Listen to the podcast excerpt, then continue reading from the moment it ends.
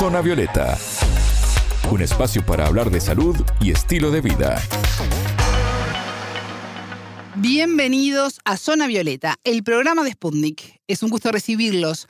Alejandra Patrone los saluda desde Montevideo recibimos a Anabela Aparicio. Anabela, ¿cómo estás? Bienvenida. Bien, Ale, un gusto reencontrarlos y hoy hablamos de cigarrillos mentolados. Se emitieron prohibiciones para su venta a nivel internacional y por eso aprovechamos la oportunidad para hablar sobre su contenido y derribar algunos mitos en torno a este producto. Zona Violeta, los rostros de la noticia.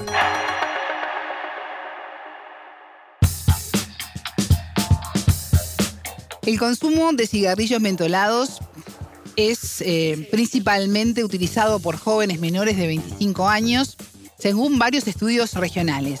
La Organización Mundial de la Salud eh, sugirió su prohibición años atrás y en el 2020 la Unión Europea los prohibió en sus países miembros. Ahora la Administración de Alimentos y Medicamentos de Estados Unidos, conocido como la FDA por sus siglas en inglés, propuso una serie de normas que prohíben su venta. Anabela, contanos un poco más de este tema. La propuesta es prohibir el mentol u otro sabor distinto al tabaco como sabor característico en los cigarrillos. Esto busca reducir el consumo en jóvenes para evitar tener nuevas generaciones de fumadores. Algunos datos que justifican esta resolución indican que en 2019 hubo más de 18,5 millones de fumadores de cigarrillos mentolados con 12 años o más en Estados Unidos. 12 años, ¿eh? Así es, pero si miramos a Latinoamérica, en Argentina, por ejemplo, el 44% de los jóvenes eligen esta opción y alrededor del 57% de los fumadores de entre 12 y 14 años en Chile también prefieren esta opción a la hora de consumir tabaco.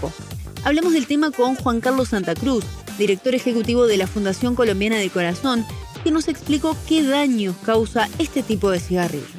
Son un producto de uso recreativo que genera adicción como todos los demás, al cual le han adicionado un eh, elemento mentolo mentolado que tiene como propósito generar una mejor satisfacción en los sentidos del consumidor o del fumador.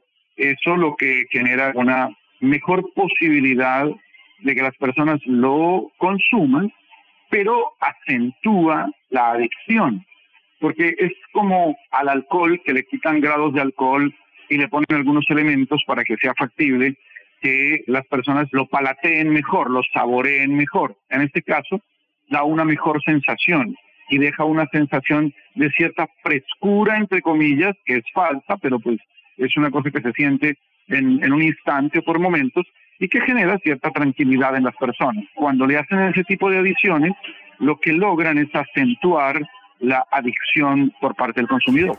Y hay algunos mitos en torno al cigarrillo mentolado, por ejemplo, que causan esterilidad o impotencia. ¿Mm? ¿Esto es cierto? Bueno, lo consultamos también a Santa Cruz.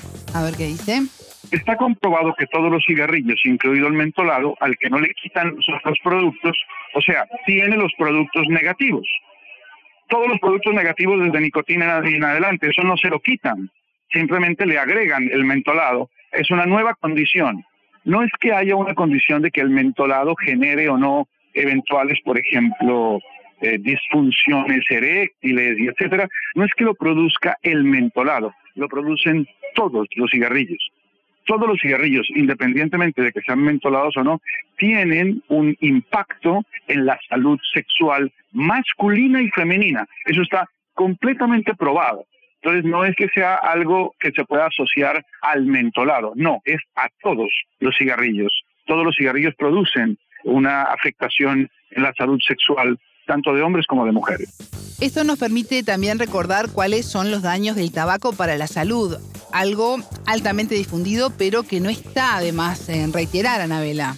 Así es, Ale, y hablamos del tema con la chilena Verónica Iglesias, jefa de programa de epidemiología de la Escuela de Salud Pública de la Universidad de Chile, quien nos mencionaba los distintos tipos de cáncer que puede generar el consumo de esta sustancia.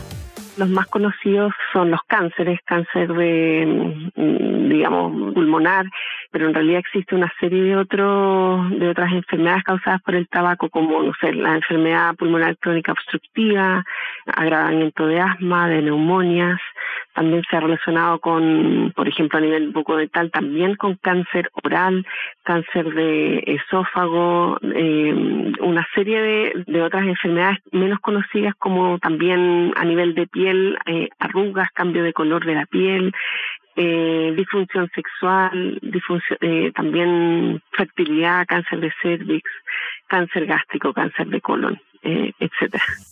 Si bien el consumo de cigarros mentolados es un porcentaje menor pero alto en las edades más jóvenes, ¿cómo estamos en términos generales en cuanto al consumo de tabaco?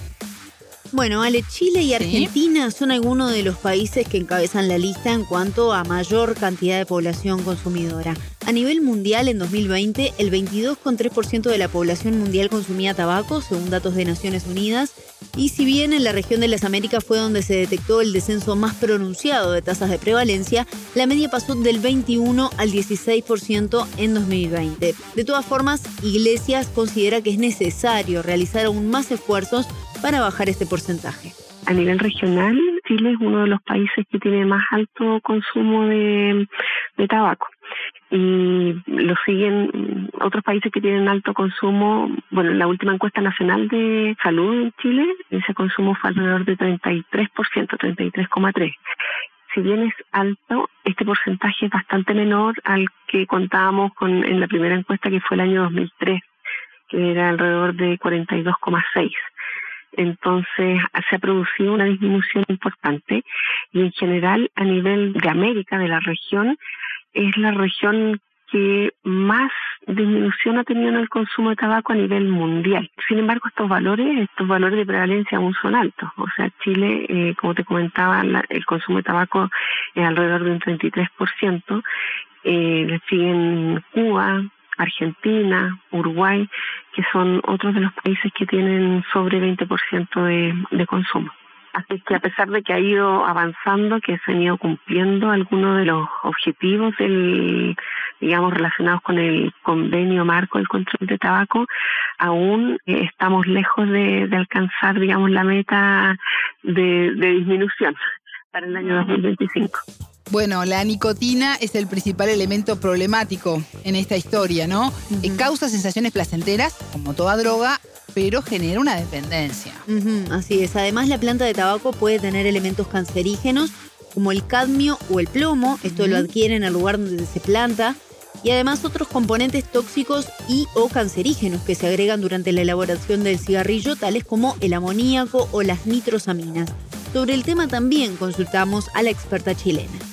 La nicotina es una sustancia que genera dependencia química, dependencia psicológica y es muy difícil de dejar una vez que se ha iniciado el consumo.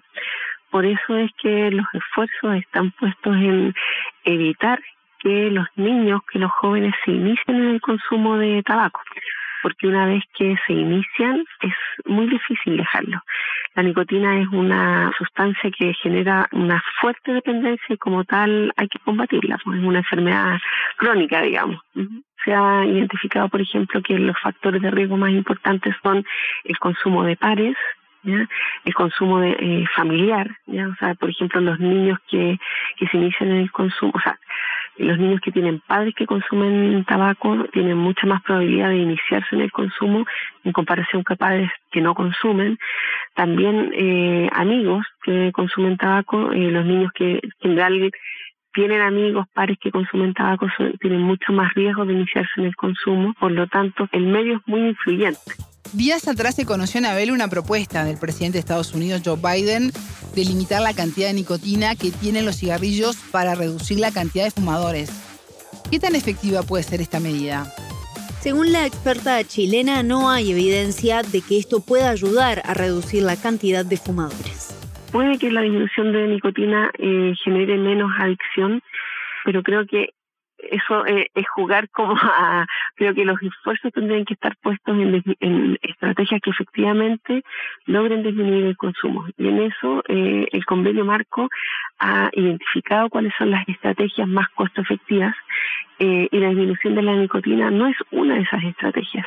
Las estrategias van justamente en poder disminuir, por ejemplo, o sea, en poder, por ejemplo, aumentar los impuestos, en disminuir la exposición al humo de tabaco ambiental, en poder entregar tratamientos para aquellos que desean dejar de fumar y en, disminuir la publicidad, los puntos de venta, eh, y esas han sido identificadas como las estrategias más costo efectivas y por lo tanto los países tendrían que eh, tender a, enfocarse en eso. La disminución de la nicotina no ha sido identificada como una de las estrategias. Por lo tanto, no hay evidencia eh, de que eso pueda generar efectivamente una disminución en el consumo. Y en el mismo sentido fue el colombiano Santa Cruz respecto a la necesidad de aplicar políticas más estrictas para la restricción del tabaco. Esa es una decisión curiosa.